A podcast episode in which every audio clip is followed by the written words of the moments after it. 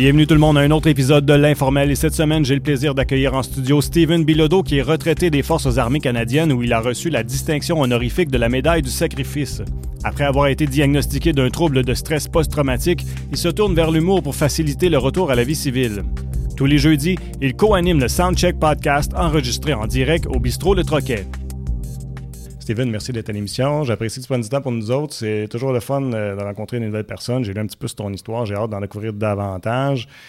Tu, fais à chaque. C'est les jeudis le, le Soundcheck Podcast? Les jeudis stand-up, tous les jeudis, depuis maintenant euh, plus d'un an euh, qu'on est, euh, qu'on est dans le vieux hall au Café Bistrot Le Troquet. Et on mm. reçoit les gens de, la communauté pour leur présenter une soirée d'humour headline avec une ambiance comédie club. Oui. Merci de me recevoir sur le podcast. Ben, ça fait vraiment plaisir. Merci d'être venu encore une fois.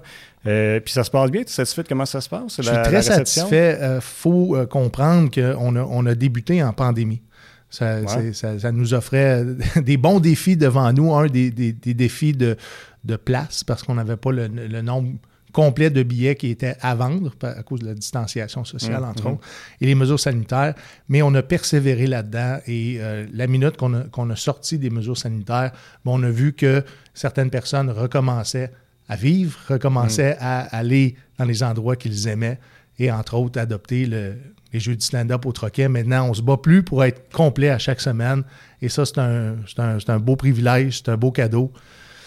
Et je remercie la population de, Gatineau et certaines personnes d'Ottawa qui se déplacent dans le Viol pour venir mhm. consommer nos soirées d'humour à moi et à Julien Dion. Là, quand vous avez commencé, est-ce qu'il est qu'il y avait toujours comme juste euh, euh, des places restreintes? Mais non, s'il y avait des fois que tu devant personne? Non, pas du tout. On a toujours produit environ 50% de capacité en, pandémie avec les mesures sanitaires, mais il y avait des gens qui avaient besoin de, ce divertissement-là. De, ce divertissement-là. Et euh, souvent, je recevais des courriels comme de quoi cette production-là euh, leur faisait du bien. Hmm. Et moi, ça, ça, me donnait, ça me donnait le courage puis l'énergie pour produire ça, même dans des conditions difficiles. Si tu veux, d'amener des jokes, pas de public, ça ne serait pas évident. Non, non, on avait toujours, toujours un public, même que euh, le Soundcheck Podcast était devant le public. Mm-hmm. Et on a, on a pu quand même euh, euh, faire, faire nos choses devant le public, mais avec un public restreint. Puis c'est venu comment l'idée de, partir ça? Le Soundcheck Podcast, c'est un outil promotionnel. Au départ, c'est ce que j'avais en tête. J'avais envie de de parler au public. J'avais envie de, me faire découvrir comme, comme personne, puis je vais t'expliquer les pourquoi après. Mais j'avais envie de, d'avoir un véhicule de communication promotionnel pour les jeux du stand-up au troquet. Ce, hmm. qui, ce, qui, ce qui m'allume le plus au monde, c'est d'être sur scène, c'est de faire du stand-up. Par contre, si tu veux faire du stand-up, ça te prend un public. Donc, tu te dois de faire de la promotion, surtout en début de carrière. Et tant que tu n'es pas produit par une, par une boîte de production, ben tu es en autoproduction. Donc, tu, cherches à communiquer ce que tu as mm. comme offre de service et le Soundcheck Podcast est né de ça. Euh, rapidement, j'ai tombé. J'ai tombé dans un, dans un médium que, j'adore. J'adore communiquer avec les gens. J'adore cette, euh, cette euh, comment je pourrais dire ça? Cette interaction-là, cette réciprocité de, de communication parce que le, l'auditeur du web peut communiquer avec toi en temps réel. Et en plus, récemment, on a ajouté une messagerie texte, comme les radios de ce monde, ah, sur le Soundcheck Podcast, qui fait que les gens sont capables de réagir en temps réel. On est live sur plusieurs plateformes. On est live sur euh, notre chaîne YouTube, le Soundcheck Podcast.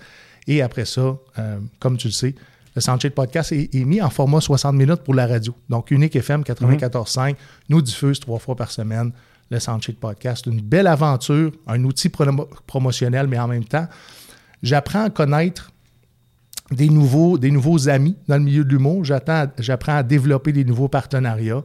Et je crois que sans le savoir, ce podcast-là dresse la table aussi pour ce qui s'en vient. La soirée d'humour est à 8 heures. Notre podcast est de 6 à 7,5. Ça met une ambiance dans, dans l'établissement licencié et ça donne la chance aux humoristes de se présenter avant même de faire leur performance, ce qui mhm. donne un lien particulier avec probablement les meilleurs fans d'humour du Québec. Je le dis sans gêne, Gatineau est probablement la plaque tournante du stand-up au Québec. Ah oui? Oui. Puis là, euh, autant pour les, gens qui en consomment que ceux qui sont sur scène. Les humoristes passent chez nous et, considèrent que cette soirée-là est parmi la meilleure soirée d'humour au Québec ou une des meilleures soirées d'humour au Québec. Tu ça, là, si t'étais à la télé, par exemple, à Rogers, tu dirais que c'est le Je le dirais même sur scène, au Bordel Comedy Club. parce que justement, avec le temps, mais les humoristes les plus connus, ceux que vous avez vus à la télévision, sont passés au, au, euh, au jeu du stand-up du Troquet. Et euh, c'est eux qui font la promotion de notre soirée auprès des humoristes qui sont pas dans la région. Et, les humoristes se battent pour venir, euh, pour venir performer chez nous devant un, public aguerri de stand-up, soit, qui ont soif de stand-up. Mhm. Et l'ambiance du Café Bistrot Le Troquet, c'est une ambiance comédie club. Et je pense qu'on a, on a réussi, moi et Julien, à offrir un produit où est-ce que les gens se sentent à la maison et euh, où est-ce qu'il y a un spectacle euh, extraordinaire. Hmm. Moi, justement, Julien, euh, c'est comment ça s'est passé que ce soit lui qui co-anime avec toi? Vous connaissiez avant? Ou? ben, moi, j'ai connu Julien dans la région. Je suis, quand je suis devenu un humoriste dans la région, je me suis mis rapidement à avoir des contrats. Et un des contrats que j'avais eu, c'était un, spectacle corporatif pour les, le Parti conservateur. À ce moment-là, qui était en campagne électorale, je pense que c'était euh, Marise Godreau qui était, qui était la candidate à ce moment-là. Et on, m'avait demandé de faire un spectacle euh, qui allait être un spectacle bénéfice pour la campagne de financement de, sa campagne électorale. J'avais été engagé par un ancien ami à moi, un ancien militaire qui était le directeur de campagne à ce moment-là, et je, je, me devais de me trouver, de trouver dans la région le meilleur humoriste qui était disponible. Et à ce moment-là, c'était Julien Dillon. Donc, Julien est venu avec moi sur le spectacle. On a commencé à discuter ensemble. On est devenus des amis rapidement. On avait beaucoup, de, points en commun. Euh, son père, à Julien, aussi, a servi les Forces armées canadiennes. Donc, connaissait ma réalité, connaissait d'où est-ce que, je venais, puis où est-ce que je voulais m'en aller, surtout parce que Julien avait euh, pratiquement 15 ans d'expérience dans le milieu de l'humour. Donc, euh, je m'accotais avec quelqu'un qui avait beaucoup de métiers. C'est ça qui était important pour moi et c'est devenu un ami. On a fait plusieurs euh, road trips à Montréal pour des spectacles. Et c'est à un moment donné, on a dit pourquoi qu'on partirait pas une soirée ensemble à Montréal?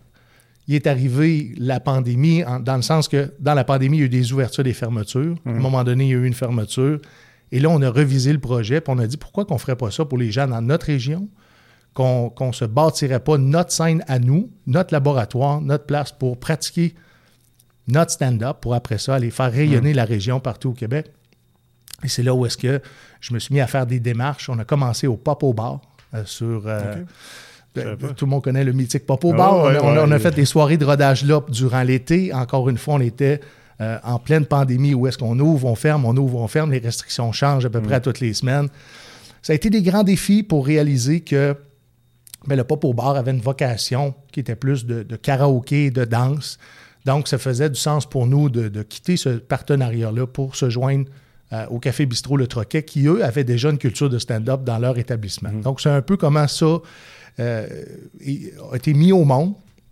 Et depuis ce jour-là, ben, on, fait le parfait bonheur. Je pense qu'on on fait, on fait une bonne équipe euh, ensemble, puis on continue de grandir.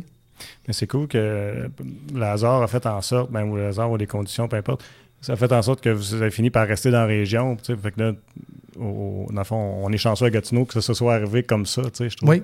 Parce que, tu sais, Montréal, je veux pas, il, y en a toujours, il y en a beaucoup de l'humour, puis, puis, puis, de la culture, alors qu'à Gatineau, c'est peut-être, on est moins mis de l'avant, si on veut. On est moins mis de l'avant, mais il y a des grands humoristes qui sont passés à Gatineau, qui ont fait ce que Gatineau est aujourd'hui. La salle Odyssée, la Maison de la Culture, fait rayonner le stand-up partout dans la région. J'aurais pas eu cette vision-là de communauté à mes débuts en humour. Mais à un moment donné, quand tu commences à être impliqué dans ta communauté, tu as envie de faire partie du développement toi aussi. Mhm. Et à ma façon, j'ai voulu développer la relève, j'ai voulu développer notre produit, j'ai voulu nous développer ceux qui étaient intéressés à faire ce métier-là dans la vie. Et de là euh, est née une série de projets que tu connais pour être capable de offrir à la communauté, que la communauté aussi profite de l'opportunité de venir supporter cette relève-là qui, demain, vont offrir des billets à 50 pièces. Dans le fond.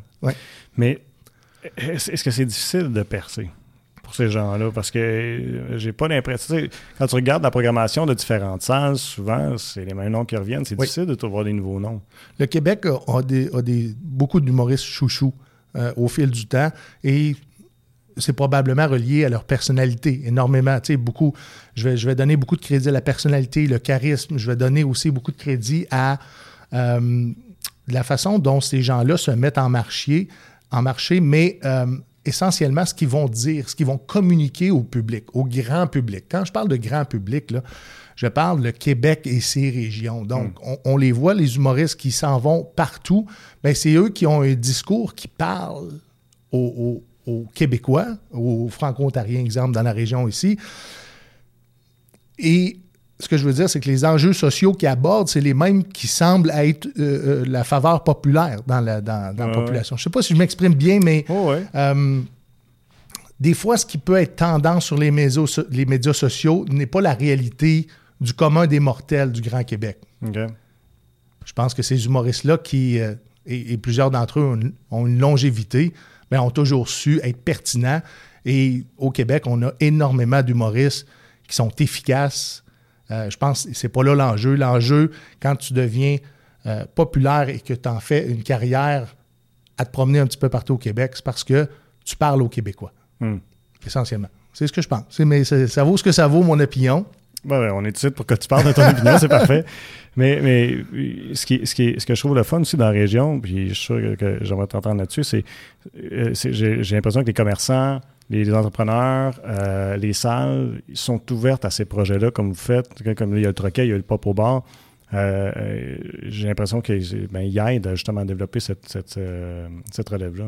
Euh, je pense que c'est une relation gagnant-gagnant. Je pense que certains établissements, s'il n'y avait pas des événements, puis pas juste des événements d'humour, de musique, de théâtre, de, de, de variété, ben, auraient de la difficulté probablement à remplir autant leur, leur établissement licencié, puis de, de- Hmm. que, ça soit, que ça soit profitable. Tu sais, on, on voit énormément de commerces présentement dans le vieux hall fermé. Est-ce que, ça a, euh, est-ce que ça a un lien avec le fait que les fonctionnaires ne sont pas au bureau? En tout cas, on peut, on peut croire qu'il y a un enjeu de démographie, euh, du moins que nous, ce qu'on on favorise les gens à, revenir au centre-ville.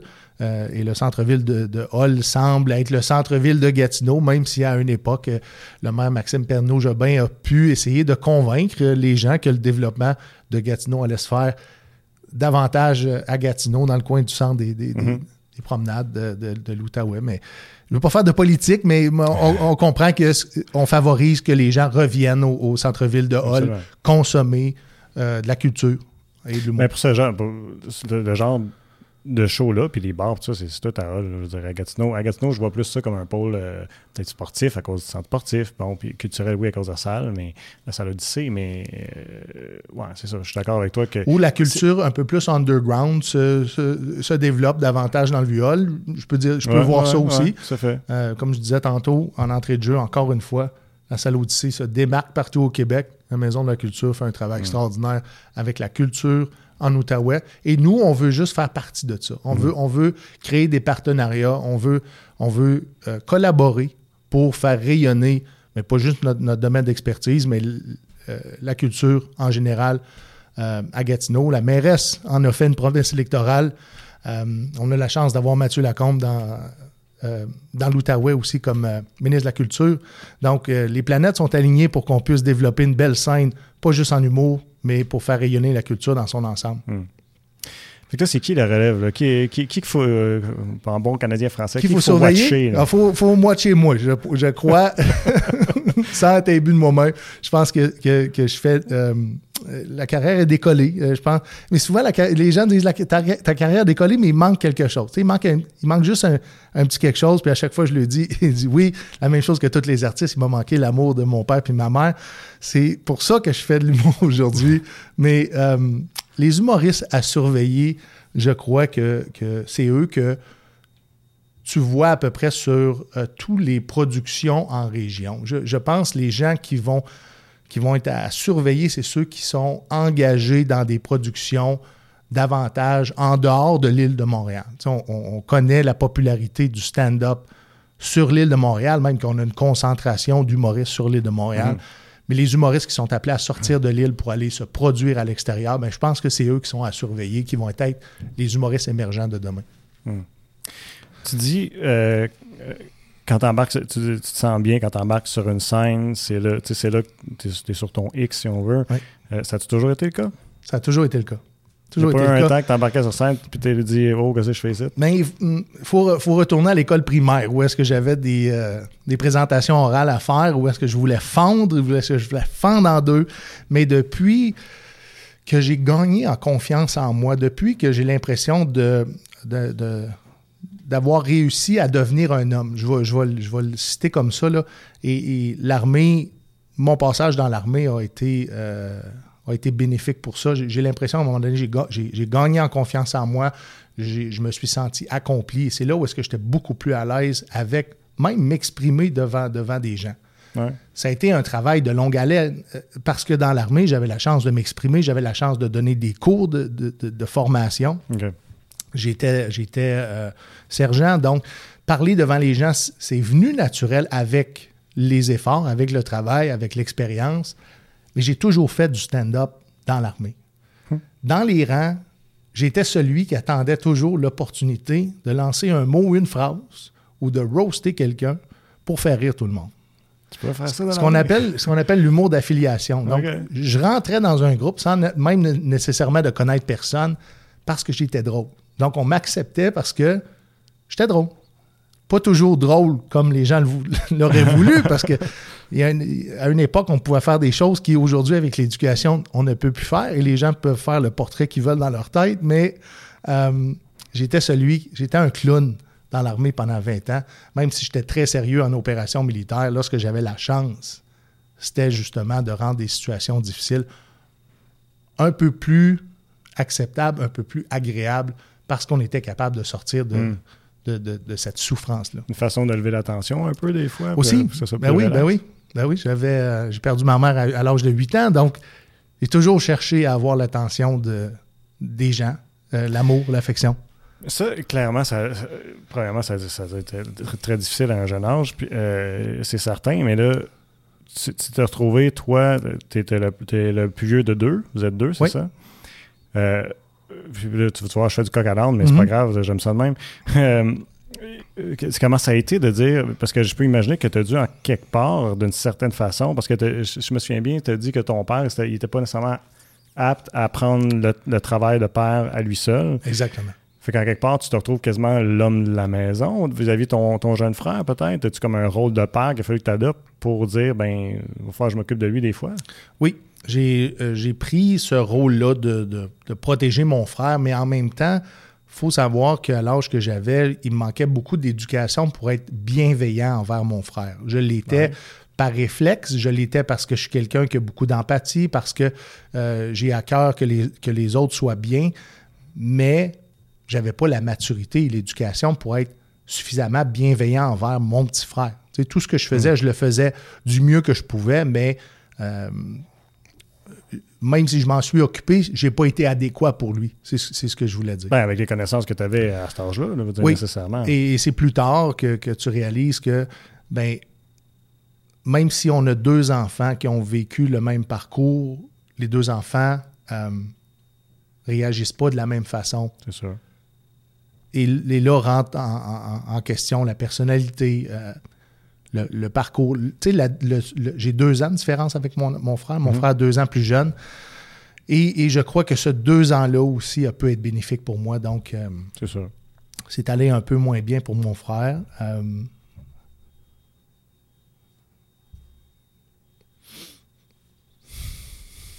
Parce que puis dis-moi si je vais trop loin dans ma question, c'est correct, c'est pas de nos affaires, mais euh, avoir ta réaction, c'était un sentiment de culpabilité qui vient avec ça?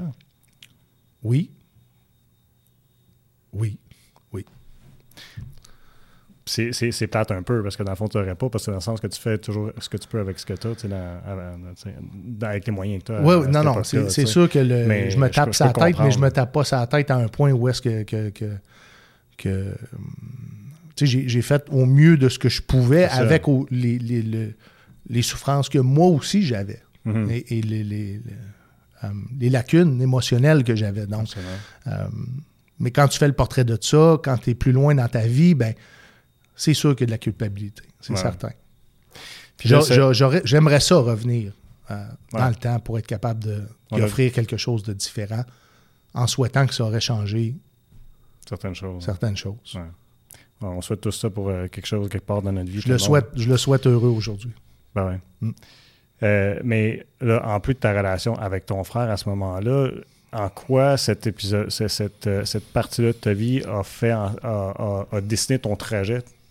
Pour finir, est-ce que ça a un lien avec le fait que tu décidé d'aller dans l'armée, par exemple, ou, que tu as fait le, choix aujourd'hui de, tourner ça 180, comme, dit, comme dans le documentaire, de dire euh, je suis devenu humoriste? Mon père n'a pas été adéquat, pas parce que c'était pas un homme qui n'avait pas le potentiel d'être adéquat, mais je pense qu'il a choisi de se retourner vers la DPJ pour offrir ce qu'il y avait de mieux pour ses enfants sans perdre mm. nécessairement le contrôle mm-hmm. sur ses enfants. La famille a voulu nous adopter. La famille a voulu nous prendre. Et mon père a fait le pari de, nous placer pour la DPJ de façon temporaire et venir nous rechercher après. Moi, j'y ai cru.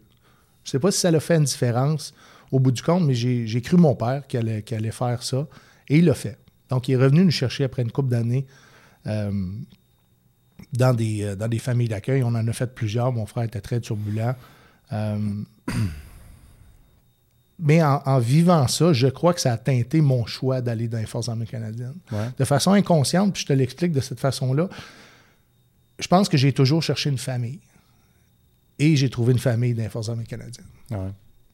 J'ai trouvé une famille, j'ai trouvé comme une famille des gens qui croyaient en moi, des gens qui allaient miser sur moi, des gens qui allaient me protéger, des gens qui allaient me, me trouver une place, me, me, trouver une place pour que je puisse me valoriser, que je puisse gagner en estime de moi, que je puisse contribuer puis me sentir que je fais une différence pour quelqu'un. Mhm. Et l'organisation a été extraordinaire à mon endroit. Fait avant le fameux événement qui a, tout changé, dans le fond, mhm. Est-ce que tu, sentais que tu t'accomplissais, dans le fond? Ah, j'ai. Je me suis accompli comme jamais. Ah je me suis accompli comme. Même si j'avais rêvé comme TQ de faire autant de choses et de faire autant de choses qui allaient me passionner, jamais j'aurais pensé à une carrière comme celle-là. Hmm. J'ai fini au, Force spéciales et je serais jamais quitté. J'aurais jamais quitté l'unité. Hmm. On parle de famille, ben celle-là est encore plus serrée, est encore plus. Dans les unités spéciales. Dans les, dans les unités spéciales, oui. Dans les forces spéciales. Parce que souvent, on va entendre des histoires de euh, des gens que, vont, vont euh, rêver d'aller dans l'armée pour se rendre compte euh, que c'est pas ce à quoi ils s'attendaient, puis ils vont ressortir désillusionnés, ils vont ressortir traumatisés. Bon, il y a une histoire de traumatisme pour un événement, à cause d'un événement spécifique. Mais c'est donc dire que ça, ça, ça, ça, répondait à tes attentes, dans le fond, tu as retrouvé ce que tu cherchais. J'avais tout ce que j'avais besoin dans ma vie se retrouvait dans les Forces armées canadiennes sans même le savoir. Quand j'ai signé au centre de recrutement, c'est vrai, Saint-Jean, à l'époque, il était là, euh, je savais même pas dans quoi je m'embarquais. Mais je voulais juste vivre une aventure, je voulais être différent des autres hmm. qui venaient de Limolou comme moi. Je voulais, je voulais vivre de voyage, je voulais vivre d'adrénaline, de, de, on dirait même de façon inconsciente, je savais que j'allais aller combler des besoins de vivre des sensations fortes. Hmm. Euh, et je me suis dit, si ça ne fonctionne pas pour moi, c'est pas grave. Je vais retourner à travailler comme technicien en service de garde ou je vais, je vais aller faire autre chose dans ma vie, même s'il n'y avait pas vraiment d'autre chose qui m'intéressait à part, qui m'intéressait à part d'être policier. Et ça, je l'ai accompli au travers des Forces armées canadiennes. C'est ben, une, une carrière. J'ai été policier militaire. Ce qui n'était pas évident parce que même si j'étais extrêmement performant et j'avais beaucoup de contacts, j'ai toujours une facilité d'être proche des chaînes de commandement, probablement de la façon dont je m'exprime, de la façon dont je me tiens, de la façon, le respect euh, systématiquement que j'avais de l'institution. On, m'a donné la chance de faire un changement de carrière. C'est pas évident, surtout dans un, dans, un métier très contingenté comme celui de policier, parce que le métier de policier dans les Forces armées canadiennes, c'est pas comme dans les années 70 où est-ce qu'il n'y avait pas une formation complète reconnue par le Code criminel mhm. du Canada. Aujourd'hui, on a une formation qui est équivalente à celle de la GRC. Donc, ça me demandait pour moi de retourner aux études, aller faire des, crédits nécessaires pour euh, poser ma candidature, pour l'éligibilité de ma candidature, pour le, transfert, donc des cours en psychologie, psychologie sociale et criminologie. Fait que j'ai tout fait ça de soir, euh, euh, par correspondance, pour en arriver à rentrer dans les critères d'admissibilité, poser ma candidature avec le support d'énormément de généraux et de commandants. Donc, j'ai fait mon propre lobby pour être capable de faire ce changement de carrière-là qui a été, euh, encore une fois, me repropulser dans ma propre carrière, m'a donné un second souffle, m'a donné encore le, je ne vais pas dire la rage, mais l'intensité que j'avais de vouloir travailler, puis de performer, puis de produire, Hmm. parce que j'ai grandi d'un père qui valorisait le travail. Hmm. Donc, j'ai toujours été un peu moins bienveillant pour être capable de, de me valoriser dans ce que mon père se valorisait. Ouais. Hmm. Ça t'a permis de faire du sport aussi? Ça m'a permis de développer une carrière d'athlète professionnel en n'ayant jamais le souci de savoir si j'allais avoir un bon salaire.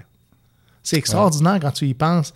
Les opportunités que les forces offrent, puis je ne suis pas payé par les forces pour faire de la non, non. promotion ou du recrutement ou encore moins faire un- participer à un programme de rétention, mais sachez que cet univers-là, cet organisme-là, cette entreprise-là qui vous appartient offre aussi des carrières d'athlète professionnel si tu as le potentiel de, de- de- de te retrouver à l'international, le Mm. potentiel de rivaliser avec les professionnels de, de ce monde-là qui le font au travers d'autres organisations. C'était en quoi? euh, C'est en basketball, en fait. J'ai commencé tu fais quoi? Là, 6 pieds? 6-4, 6-4? 6-4, 3 quarts. Hein? Pas, jamais rendu à 6-5. Anyways, même à 6-2, ça aurait pas, même à 6-7, ça n'aurait pas été assez grand pour, euh, pour jouer contre des, des- des- des hommes de 7 pieds dans, dans ma position. Ouais. Puis je vais, t'en parler, mais euh, comment je pourrais dire ça? J'étais, j'étais au recrue. Et au recrue, on faisait le profil des joueurs de hockey. Les Forces armées canadiennes étaient au hockey. C'était le hockey qui comptait. Donc, on venait nous recruter aux recrues en fonction de nos capacités de jouer au hockey. Hmm. Et j'avais joué, euh, j'avais joué fort au hockey, donc l'armée me voyait euh, comme un joueur de hockey pour une unité en particulier dans le métier que j'avais choisi. Donc, je savais que je m'en allais déjà à cette unité-là parce que j'avais des, des capacités pour jouer du gros hockey. Et c'est ce qui est arrivé quand j'ai joint l'unité. On m'a proposé de jouer au hockey à temps plein. Donc, je faisais pratiquement pas d'armée. Et le matin, au lieu d'aller courir avec tout le monde, ben, je m'en allais à l'aréna faire une pratique de hockey. L'après-midi, je m'en allais jouer des matchs. Et après ça, il y avait tous les championnats régionaux, nationaux. Mais est arrivé dans ma vie aussi le basketball. Je vais faire que je t'arrête, euh, Oui. Steven, parce que je sais qu'il faut qu'on parle de quelque chose avant. C'est un peu plate, là, je te, je te, je te coupe Non, c'est correct, puis on, on va être sur le capable, oui, oui. basketball, c'est ça. Oui. On est rendu là. Mais euh, avant qu'on quitte, euh, pour ceux qui nous écoutent via, ma TV, il y a le festival La Relève euh, qui, commence bientôt. Je suis très excité. Tout nouveau projet que j'ai avec, avec une équipe en or. On, on est après fondé le premier festival d'humour de la relève à Gatineau qui va se dérouler du 30 mai au 3 juin. On est après développer les réseaux sociaux. Allez vous abonner déjà aux plateformes. Ça va se tenir dans le vieux hall. Les établissements vont être, euh, vont être annoncés. La programmation va être annoncée à la fin mars. Mais on fait le lancement du festival en direct des Mercredis de l'humour, qui est la plus vieille soirée d'humour au Québec sur le Soundcheck Podcast qui va être devant public, live encore comme tout le monde le connaît sur les plateformes. Donc le 22 février, on fait le lancement de ce festival-là. J'ai très hâte, ça va être très abordable. Ce qu'on veut, c'est favoriser la collaboration avec les humoristes de la région, avec tous les autres humoristes du Québec. Excellent. Moi, je vous dis merci à ceux qui nous écoutez via ma TV. Je vous rappelle qu'on est disponible sur Apple Podcasts, Spotify et SoundCloud. Sinon, la chaîne YouTube de TVC Bassiliev pour la suite de l'entrevue. Merci beaucoup. Donc, excuse-moi pour ça. C'est correct? Euh, on se disait, bon, c'est ça, passer du hockey au basketball. Oui. Euh, J'ai- euh, grandi au Patro Rocamadour. Et pour ceux qui connaissent les Patros, c'est un centre euh, communautaire géré par des religieux de Saint-Vincent-de-Paul qui nous donnait la possibilité à nous. Et j'ai été là de 6 à 18 ans, grosso modo, de faire tous les sports inimaginables en échange de participation aux activités de pastorale. Grosso modo, ça ressemble à ça. On était obligé de faire de la pastorale, ce qui n'était pas mauvais pour notre éducation. Pour le côté religieux, on passera. Mais ce que je veux dire, c'est qu'on y trouvait notre compte parce qu'on faisait une pléiade de, de, de, de sports, d'équipes, et c'est là où est-ce que j'ai touché à tout. Donc, j'étais quelqu'un qui avait une facilité avec les sports. J'étais performant dans tous les sports. Donc, quand je suis arrivé dans l'armée, j'ai fait la même chose. Je me suis, j'ai pris à peu près tous les sports qui existaient et je voulais jouer dans toutes les équipes. Mais je voyais que j'avais un grand potentiel en basketball. Et en plus de- du grand potentiel que j'avais, j'aimais l'ambiance autour du terrain. J'aimais l'ambiance qui était une ambiance un peu de... Comment je pourrais dire ça?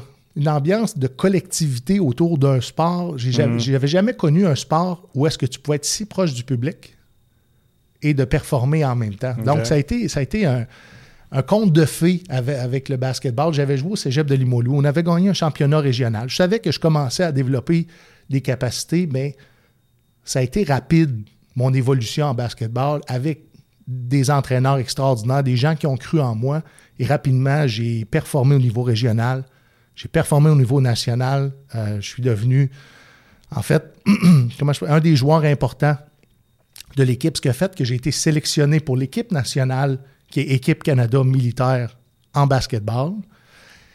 Et je suis allé jusqu'à jouer pour euh, les Olympiques militaires, Mhm. qui, sont, À qui Rio de eu Janeiro. à Rio de Janeiro en 2011. J'aurais aimé en cool. faire plus, plus, plus qu'un Olympique militaire, mais encore une fois, comme les Olympiques civils, c'est aux quatre ans. Et euh, ils prennent toujours les meilleurs qui sont disponibles dans l'alignement. Et puis cette année-là, ben, tu as manqué ton camp d'entraînement ou tu es arrivé euh, moins en forme, ben, il est possible que tu te fasses dépasser par un autre. Hmm. Fait est-ce qu'on peut parler de, du jour J où ça a changé à l'armée, où tu as, vécu l'embuscade? On peut en parler, mais d'entrée de jeu, j'aimerais ça te dire que de par l'entraînement de base des recrues, l'école des recrues des Forces armées canadiennes, plusieurs êtres humains que moi j'ai rencontrés, puis je parle de mon échantillonnage puis mon expérience, puis c'est important de tout mettre ça en contexte. Mhm. Tu sais, j'ai servi de, de- grosso modo de euh, 99 à 2019. Donc, c'est cette période-là qu'on parle. Et chaque personne va vivre un événement.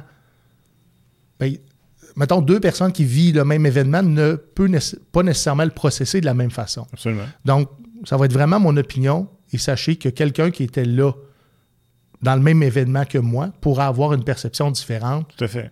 Ben, surtout dans les événements. de la euh, situation et réagir de façon différente. ben, c'est sûr. Mais ce que je voulais dire, c'est qu'on parlait de blessures ou d'événements qui étaient poten- potentiellement traumatiques. Juste l'entraînement des Forces armées canadiennes peut être un passage potentiellement traumatique de par l'harcèlement que tu as à vivre une forme de déconstruction émotionnelle pour en faire de toi, euh, je vais dire, une machine. Je ne sais Ben, pas si c'est les gens vont bien mais comprendre. ouais. C'est que je crois, puis encore là, c'est peut-être pas intentionnel, mais de par du harcèlement répété. Puis là, quand je parle d'harcèlement, là, je, vais, je vais vous le décrire. Mettons que tu te fais dire à chaque exercice, à chaque chose que tu fais que tu es un pas bon, que tu ne réussis pas à rencontrer les critères, que tu rencontres, tu rencontres pas les standards, puis toi, tu te vois performer, il y a un choc de valeur. là. Mm. Tu dis, moi, je donne tout ce que j'ai. Je peux pas en donner plus. Je suis à côté. Et eux autres me disent encore que je suis un pas bon, puis je rencontre pas les standards. Ça fait partie, pas de l'éducation, mais ça fait partie de, de- de l'endoctrinement. Mais ça laisse plusieurs êtres humains maganés. Ceux qui ont moins confiance en eux, ceux qui ont, ont de la difficulté à, à voir leur repère, à voir si Mm. leur production fait du sens ou ça fait vraiment pas de sens. Puis si ils ne le savent pas, ils vont prendre des instructeurs homo, ce qui peut être très, très, très dommageable. Puis on le voit, des gens qui ont été scrappés aux recrues, il y en a des tonnes. Ah ouais. Je souhaite que les recrues soient différentes que dans mon temps. Je suis convaincu qu'ils sont différentes, sont beaucoup plus sensibles. Il y a beaucoup plus de professionnels de la santé mentale qui travaillent ouais. avec eux. Mais encore là, de par la nature des choses, c'est un entraînement qui, qui est, qui est difficile. Ben, C'est difficile. Mais le but, j'imagine, c'est de, quand tu parles de déconstruction, c'est que tu sois plus connecté aux émotions parce que tu dois être efficace sur le terrain. Tu sois moins connecté à tes émotions, ce qui fait en sorte que tu es beaucoup plus efficace quand tu arrives à une situation traumatique parce que tu n'as pas autant de sensibilité. Mhm. Puis encore là, on sait qu'il y a des gens qui sont beaucoup plus en pâte, il y a des, il y a des gens qui sont hypersensibles. Euh, ben, ça aussi fait partie de la réalité de Mm. qui peut être blessé davantage suite à un événement traumatique. Tout à fait. Mais ce pas des choses qu'on parle beaucoup. Non. Et oui, on peut parler de... Donc, c'est une situation d'embuscade. C'est une situation d'embuscade. Est-ce que, c'est, est-ce, que, est-ce que ça avait été médiatisé, ça? Est-ce Euh, qu'on a entendu parler après au pays? Ou, euh, parce que je sais qu'il y en a, il y en a eu des histoires, que- en tout cas, je connais pas les Mm. détails de ton histoire, mais il y en a eu qui ont été que je me demandais si c'était quelque chose qui était connu du public ou non. ben, Autre que par ton témoignage à toi, maintenant. dans une embuscade, tu n'as pas le temps de préparer une caméra pour Non, non, je sais. filmer. mais- T'es pris, t'es pris de surprise. Tout à fait. Donc, la- ce, que, ce que vous avez vu beaucoup, c'est des opérations d'Op Medusa en 2006, où est-ce que ça a commencé à brasser énormément pour, pour le- les opérations. Et le Canada en Afghanistan dans certains secteurs. Puis encore une fois, c'est pas tout le monde, c'est pas partout. Mhm. C'est- C'est toujours situationnel et circonstanciel. Donc, beaucoup d'images que vous avez vues de, de, de, ce temps-là, mais aussi beaucoup d'images de, de position où est-ce que de position défensive. Donc, c'est plus facile de mettre des images, de prendre des photos sur des positions défensives, mais quand tu es en mouvement, tu es dans un convoi, ben, tu n'es pas prêt à prendre, à capter des images de, quoi que ce soit. Mm. Et moi, personnellement, j'ai toujours trouvé que c'était une source de distraction de filmer. Et après ça, ce que tu as filmé, peut avoir aussi du contenu qui, est classifié et si tu venais qu'à être pris euh, en, otage par l'ennemi ou que ton matériel informatique a été saisi, ben, tu es après divulguer de l'information qui est classifiée. Donc, tu nuis aux opérations. Ça, c'est mon opinion personnelle. on en voit tellement d'images présentement en Ukraine, mais l'Ukraine ne fait pas partie de l'OTAN. Et, ceux qui sont allés servir là-bas comme, comme mercenaires ou comme soldats volontaires, mettons qu'on prend en considération qu'ils ne touchent pas de maudite scène, j'ai l'impression que des fois, c'est plus pour montrer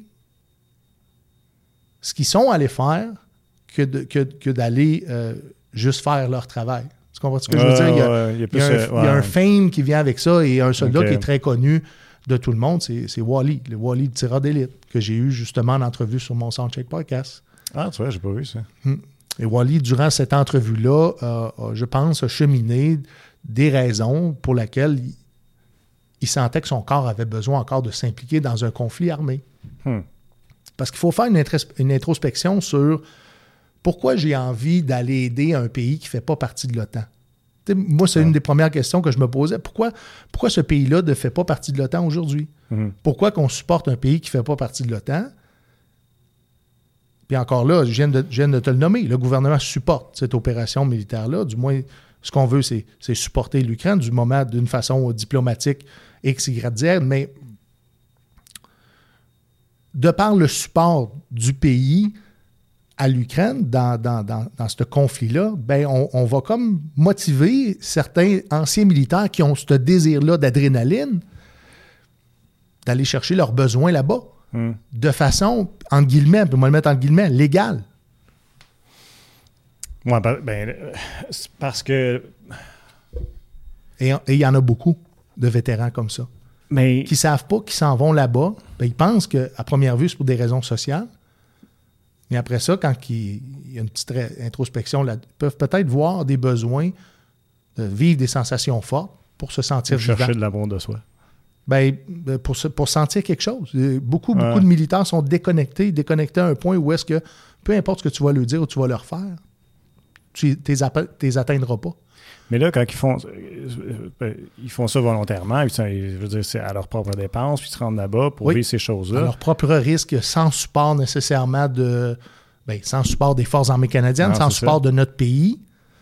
Euh, à part peut-être un support diplomatique, il faudrait que je vérifie. Je parle au travers de mon chapeau sur oh, beaucoup de choses, mais j'essaie juste de dire que ben, des fois, notre, désir de combattre une fois que la mm. mission est finie, la mission euh, canadienne, ben, c'est probablement pour des raisons beaucoup plus personnelles euh, et des blessures qui ont, qui ont, été, euh, qui ont été contractées en service. Hmm. C'est une hypothèse. Fait que pour en revenir à l'embuscade, ben aucune. Est-ce que ça a été médiatisé? Oui, au travers de certains programmes de dédommagement des anciens combattants. OK de vivre euh, euh, une, expérience comme celle-là, il y a certains programmes qui dédommageaient euh, financièrement les soldats. Ça n'a pas, été, pas été mon cas, mais le Canada a pris, regardé l'événement et a décidé de, me décorer de la médaille du sacrifice suite à l'événement. Donc, oui, ça a, été, ça a été détaillé, oui, ça a été regardé, ça a été entériné par, la chaîne de commandement, par les opérations, parce qu'on on avait des archives de ça. J'ai fourni des archives lorsque, lorsque un de mes amis m'a informé qu'il m'avait mis en nomination pour cette médaille-là. C'est pas quelque chose que j'ai jasé dans les médias, mais s'il y a une trace de, cet événement-là, définitivement, c'est dans les, dans les, euh, ben, dans les livres des opérations, je, vais dire ça comme ça, de l'armée, puis euh, les anciens combattants, bien entendu. Puis, est-ce que, est que, parce que, bon, tu as eu un choc post-traumatique suite à ça et tout ça, est-ce que, est-ce que tu es en mesure, est-ce que tu t'en souviens? Ou euh, c'est vague? Ou comment est-ce que tu le vis quand tu y repenses? je me souviens pas de grand-chose. Je me souviens souvent des mêmes images et c'est ces images-là souvent qui, euh, qui accompagnaient mes cauchemars. Hmm. C'est des images que j'ai désensibilisées au, cours de la psychothérapie, au cours de toutes les, les différentes psychothérapies que j'ai faites, parce que la première, j'ai commencé à me traiter moi-même. Je viens d'une époque où est-ce que dans l'armée, on disait Tu vas pas voir le médecin. Tu t'en vas pas, pas parler de tes problèmes parce que le médecin va te mettre en arrêt de travail. Puis là, ce que tu vas faire, c'est que tu vas forcer tes collègues à travailler davantage. Tu vas leur donner ta charge de travail et ils vont être obligés de le faire. Tu n'es pas plus apte à la faire. De Parce qu'on travaille 24 heures sur 24, 7 jours sur 7, tu es, toujours en devoir mmh. dans les Forces armées canadiennes. Donc, si tu n'es pas là, on va devoir combler ton absence et tu vas nous faire payer. Ça, c'était la phrase. Tu vas nous faire payer, tu vas nous faire mal. On va devoir prendre des bouchées doubles, puis après ça, il va arriver des blessures, puis ça va être de ta faute. Donc, pendant tout ce temps-là, on était encouragé à fermer notre gueule. Hmm. et ne pas aller voir le médecin. Fait que des fois, ça, aurait pu probablement être différent si tu avais pu en parler en cours de route, tu avais ah pu commencer à nommer des symptômes, que tu aurais pu essayer de comprendre des mécanismes, ben, des, symptômes que tu vivais et, de, mettre en place des mécanismes d'adaptation. Hmm. Et ça, c'est plus tard. C'est quand souvent le chaudron déborde qu'on est, rendu, qu'on est rendu là. Là, tu dis, tu t'es traité toi-même, qu'est-ce que tu veux dire? Mais ben, euh, étant donné qu'il y, a une partie de honte qui vient avec la blessure, ben, j'ai essayé de ne pas le dire hmm. et d'essayer de faire de l'exposure thérapie par moi-même. Donc, c'était d'écrire ce que je vivais, euh, mes symptômes, mes impressions, ce que j'ai senti, ce que j'ai goûté, ce que j'ai vécu, ce qui faisait en sorte qu'à long terme, à force de le faire l'exercice, puis moi je brûlais les documents, ça avait une signification mhm. euh, dans ma structure de sens. J'arrivais à, vivre beaucoup moins d'intensité lorsque je pensais à ça. Ou j'avais un trigger face à. Comment c'est quoi un trigger en français? Un déclencheur. Un déclencheur. Ouais. Euh, donc, donc lorsqu'arrivait un déclencheur, je savais c'était quoi le phénomène, qu'est-ce qui se passait, puis qu'est-ce que je pouvais faire pour être capable de, de, me ramener. Mhm. Euh, pas à la réalité, parce que j'ai pas eu vraiment de, énormément de flashbacks ou de dissociation, mais de, d'arriver à sortir de cet état-là qui, est envahissant à un point où est-ce que tu veux plus rien faire. Puis après, la prochaine étape, c'était quoi? Tu ben, premièrement, comment est-ce que tu... Ben, aujourd'hui, je, consulte encore. Ben oui, j'en doute pas. Mais je veux dire, parce qu'il a dû avoir un, un, moment donné où que ça, ça, ça, a crié dans ta tête de dire OK, mais là, il faudrait chercher de l'aide. Je peux pas juste faire ça moi-même. Oui. Euh, j'étais en poste au Force spécial et euh, j'avais de la difficulté à lever mon sac de hockey. Donc, j'avais de la difficulté à effectuer mon travail de façon efficace comme je le faisais. Donc, il y hmm. avait aussi. J'avais. Pardon, j'avais posé le jugement que je fais partie d'une unité d'élite, puis je commence à sentir que je traîne de la patte. Donc, je ralentis le groupe. Hmm. Il faut que je commence, faut que je fasse quelque chose. Je dormais par terre dans un bunker anti-bombe avec mon collègue de travail parce que c'était là où est-ce que je me, sentais safe de dormir. Je dormais sur le plancher. Hmm. Mon chum me watchait. Quand il y avait de quoi, réveillait. Fait beaucoup de, méthodes adaptatives pour être capable de toujours performer, ou du moins, du moins de, produire. Et je savais qu'il fallait que je me traite. Je hmm. savais qu'il fallait, pas juste pour l'institution, mais pour, pour moi-même, les proches autour de moi, mon énergie, ma qualité de vie, il fallait que je passe par là. Et j'y croyais, en fait, que ça, pouvait mener à quelque chose de positif. Tu sais, faut, hmm. faut, tu y croire. Beaucoup, beaucoup de vétérans n'y croient pas. Que d'aller raconter ces choses à quelqu'un qui ne connaît pas, et souvent, ils vont s'arrêter à un travailleur social ou un psychologue avec lequel il n'y a pas de. Il a pas d'affinité. Il n'y a pas de confiance, il n'y a pas de lien de confiance. Et ce lien de confiance-là est primordial pour aller confier ce que, ce que tu as sur le cœur, mm-hmm. ce qui t'envahit. Et, je le dis, puis je le nomme parce que ils sont plusieurs à avoir essayé de passer au travers de la thérapie, mais se sont butés à des êtres humains qui manquaient d'empathie, des êtres humains qui voulaient les sauver. Parce que c'est un des problèmes, et ça non plus, j'en ai pas parlé beaucoup. Les thérapeutes plusieurs d'entre eux, sans généraliser, ont une volonté de sauver euh, le client. avec le PTSD et surtout avec, avec des, des- des clients qui, qui ont un passé militaire, je crois que l'approche doit être différente. Je crois qu'on doit être là, on doit être à l'écoute, mais de ne pas choisir le moment où est-ce que, ben là, là, c'est le temps, ça fait huit séances, là, là, il faut que tu t'ouvres, là. Là, il faut, là, faut que tu parles de ça, là.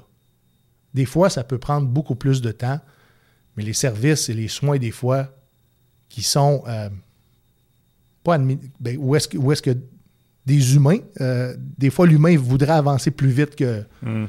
que le client est prêt à avancer.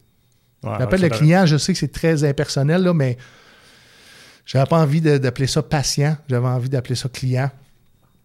Euh, Ben oui, mais puis, puis euh, chaque personne étant différente, c'est sûr que c'est pas tout le monde que ça va être en huit jours ou dans un protocole bien clair que c'est comme ça que ça se passe. non, il y hein. a des gens qui ont de la difficulté à rentrer en relation interpersonnelle de facto, de par leur personnalité. Ouais. Il y en a qui sont introvertis, il y en a d'autres qui sont extrêmement gênés, il y en a d'autres qui ont, qui ont subi d'autres traumatismes qui n'ont rien à voir avec le service militaire aussi. Mm. Donc, l'approche doit être beaucoup plus, à mon avis, beaucoup moins, euh, euh, qu'il y ait beaucoup moins d'attentes dans, dans un avenir rapproché. Et je le sais que leur objectif aussi, c'est de, d'essayer de, de, de désensibiliser, désensibiliser, d'être capable de, de- rendre le soldat euh, apte à retourner en milieu de travail parce qu'on on veut, on veut, on veut pas le perdre. Mhm. On veut pas qu'il s'en aille en congé de maladie, on, on veut pas qu'il sorte euh, des Forces armées canadiennes parce qu'il ne rencontre plus les règles universelles de service. Donc, on, on essaie de presser, on essaie de, de- de pousser parce qu'il y a, il y a probablement une volonté ou une façon de penser euh, au niveau médical qu'il y a certains êtres humains qui ont besoin de let's go. Tu sais, on- Ouais, de- le petit pouce, là. petite. Ouais. Je le crois, mais la petite pouce, c'est pas pour tout le monde. C'est pas tout au même temps non plus. Non. Je pense que ça prend beaucoup, beaucoup de. Beaucoup de, de- un bon senti de la part des thérapeutes Ouais, pour, euh, pour accompagner ces gens-là qui ont fait un métier, qui ont vécu des, des événements qui sont très particuliers. Puis toi, est-ce que est-ce qu'il y a été question que tu retournes ou bien tout de suite ça a été- tu savais que c'était fini? Euh, moi, j'ai pas juste le, le- le- le- un, pro- un trouble de santé mentale, mais mon corps est fini.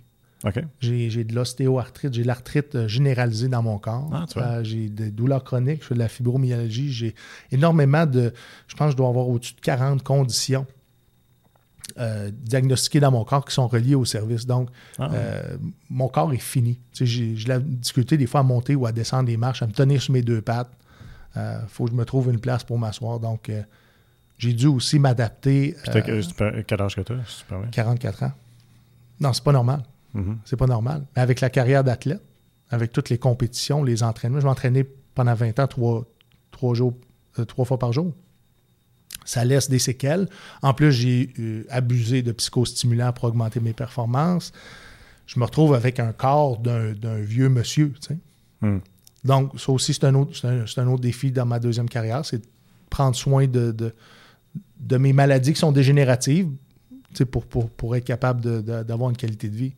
Donc, je savais que pour moi, la fin, la fin était arrivée. Mhm. Je ne rencontrais plus les règles universelles de service. J'aurais besoin beaucoup plus, beaucoup trop de méthodes adaptatives pour être capable de rester en service dans, dans un métier probablement qui n'aurait pas rencontré mes besoins. Ouais, ouais.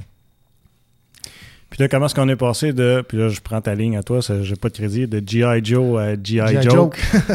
ce qui est, ce qui est ma, ma- ma blague d'opener sur scène. Euh, ben, ça se fait naturellement. J'avais une sensibilité pour mes propres besoins.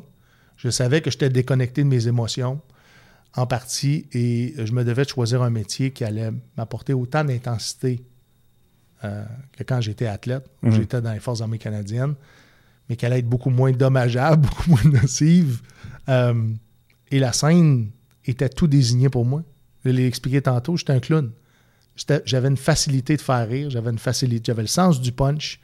Euh, C'était pour moi un métier que, que, que je rêvais quand j'étais TQ et que j'allais au Dagobert dans la ville de Québec pour les, le- les, euh, les lundis juste pour rire.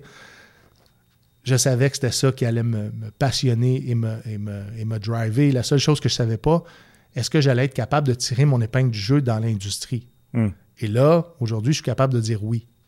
Mais je ne savais pas si j'allais être suffisamment drôle et pertinent pour être capable de percer le marché. Parce que je me suis dit, si je m'en vais en humour, c'est juste correct. je ne retrouverai pas le même feeling que j'ai de besoin. Donc, je vais essayer de me trouver autre chose. Fait que même si j'abordais cette deuxième carrière-là de front, avec beaucoup d'intensité, avec passion, si j'arrivais pas à y trouver mon compte au niveau émotionnel, j'étais prêt à changer pour aller faire, je sais pas, du mercenariat. Euh, mais euh, l'École nationale de l'humour. Oui. Euh, tu as, voulu rentrer alors qu'on est en pandémie, c'est ça? Ils, ont été extraordinaires avec moi. J'ai commencé à l'École nationale de l'humour. J'ai rencontré Yves Trottier, qui était directeur des programmes, un ancien du collège, euh, du collège militaire royal, qui m'a accueilli dans son bureau comme si j'étais un frère d'armes et qui m'a expliqué qu'est-ce qu'était l'École nationale de l'humour. Et il m'a pas caché que c'était rempli de défis. Il ne m'a hmm. pas caché qu'il y avait très, beaucoup d'appelés, peu d'élus. J'ai voulu embarquer là-dedans et la, première porte que j'ai prise, c'est celle des cours récréatifs à l'École nationale de l'humour. Ils sont extraordinaires au niveau de la pédagogie.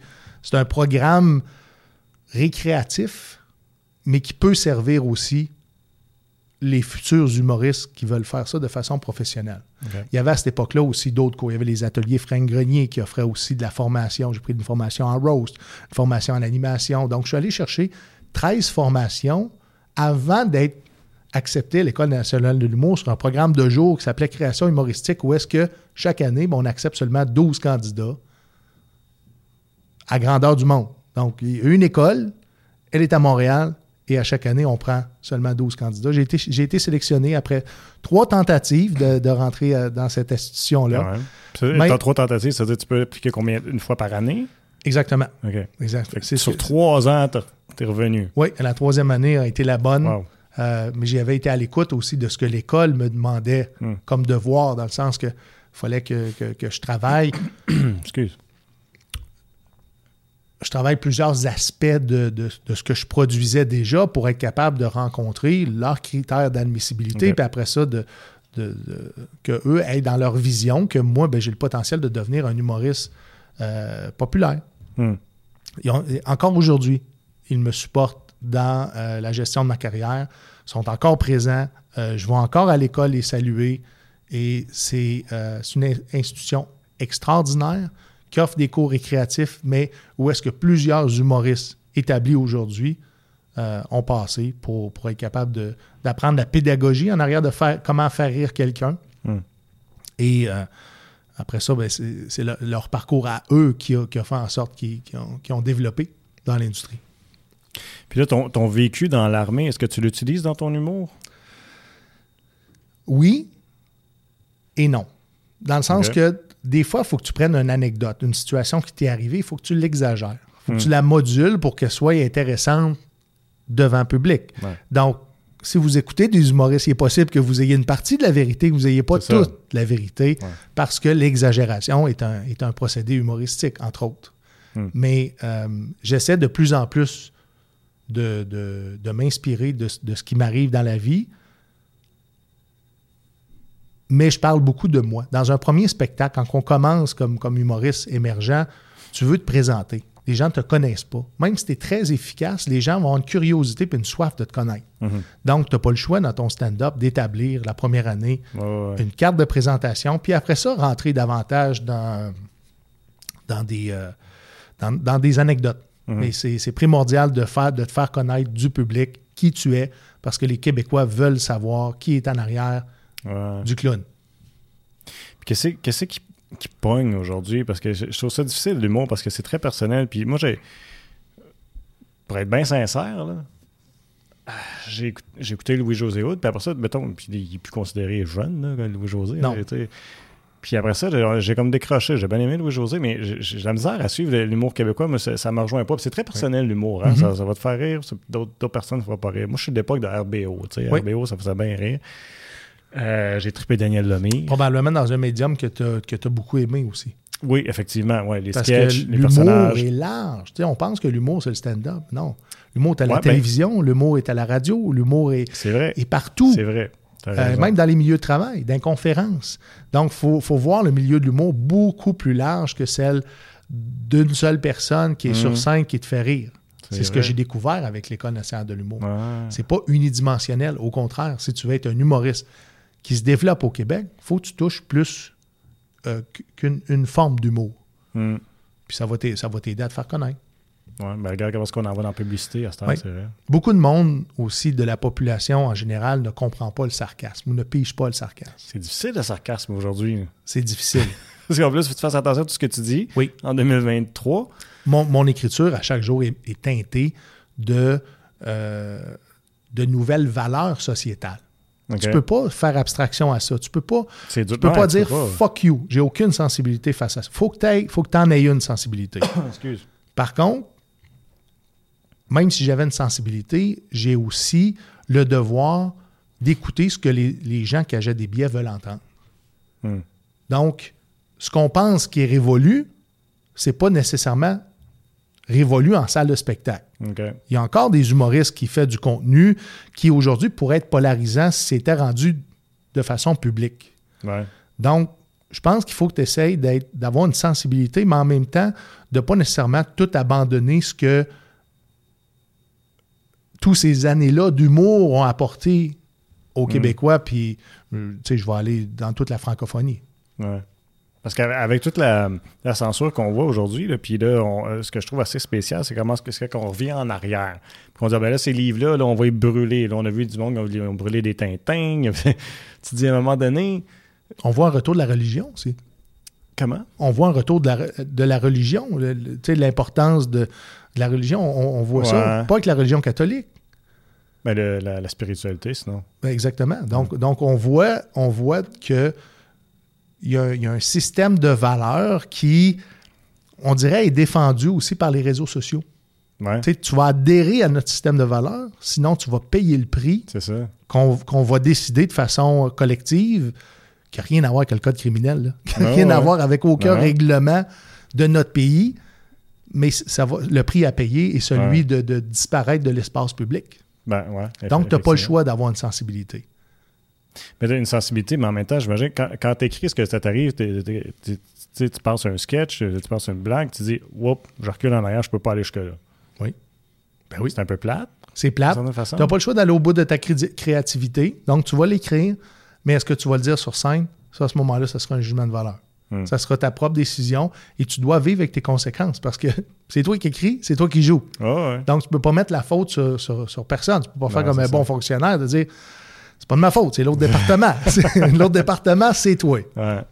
Mais ça, ça, ça- est-ce que ça, ça te nuit pas comme créateur à quelque part ou est-ce que ça, ou est-ce que ça nuit en général à l'humour de- d'être obligé de, de- de naviguer toujours cette. euh, Tous ceux qui font de l'humour noir aujourd'hui, puis prends comme, comme exemple Mike Ward.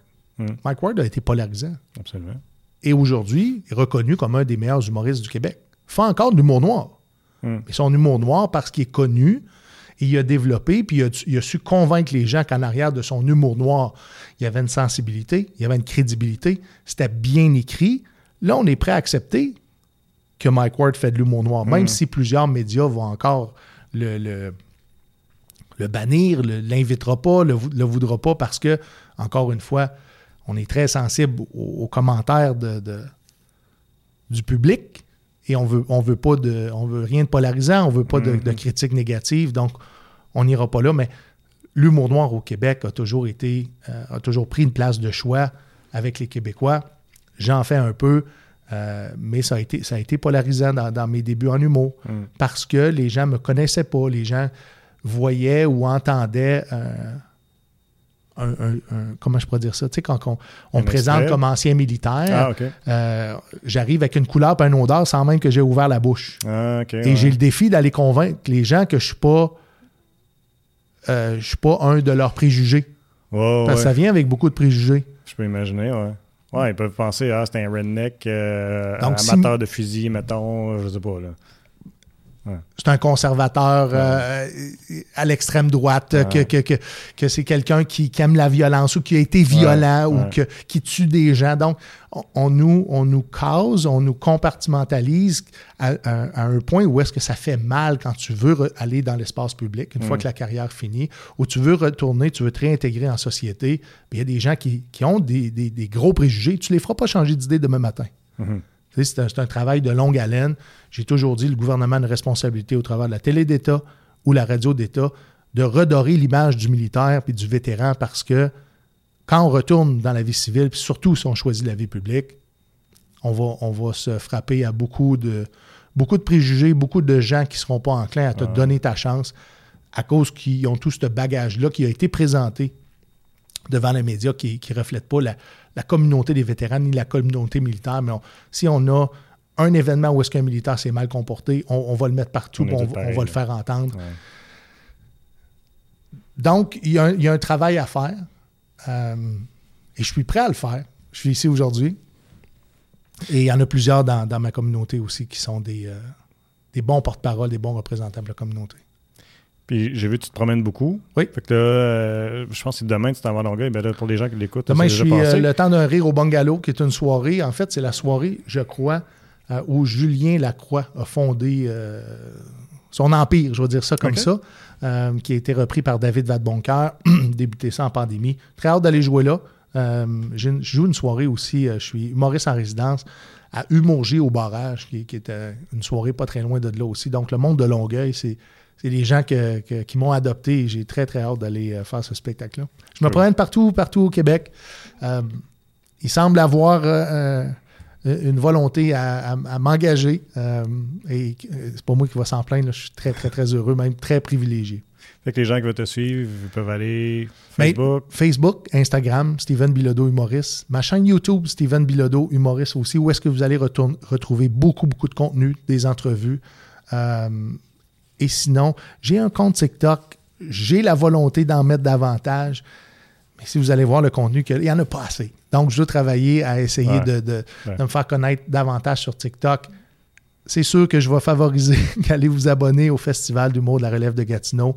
Euh, si, vous voulez, si vous voulez nous donner un coup de main, euh, continuez à, partager notre image de marque parce qu'on va arriver avec une belle programmation. Sinon, site web stevenbilodo.com. Euh, mon reportage à TVA, qui a été un beau portrait aussi de, mon passage de, ma carrière de militaire à celle d'humoriste. Vous pouvez aller voir ça, ça s'appelle euh, Rire pour guérir. C'est un petit 22 minutes qui, si vous êtes intéressé à, mes propos, ben, vous allez découvrir un petit peu aussi une autre facette euh, de ma personnalité et de mon parcours. Sinon, on, fonde aussi cet été Expo en humour, qui fait partie du festival agricole de, Trois-Rivières, pour ceux qui connaissent l'expo agricole de Trois-Rivières, ben, cette année, sur 10 jours, on fait 9 podcasts et 9 soirées d'humour qu'on appelle de type headline. Donc, on, produit ça, on lance ça aussi cet été. Le Soundcheck Podcast va être dans six festivals partout au Québec au cours de la saison estivale. J'ai très hâte de vous voir. Puis, je vais, je vais le dire sur tes ondes, c'est important parce que je me suis fait dire cette semaine, on aimerait ça aller te parler, mais on pense que tu es trop occupé ou on ne veut pas te déranger. Venez me voir. Venez me parler, venez me raconter vos vies. Je carbure aux êtres humains, euh, peu importe qui vous êtes.